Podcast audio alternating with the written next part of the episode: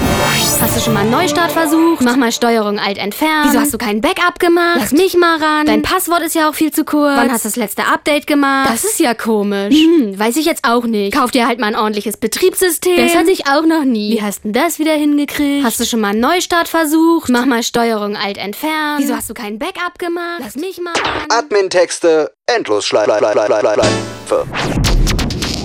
It's Fritz.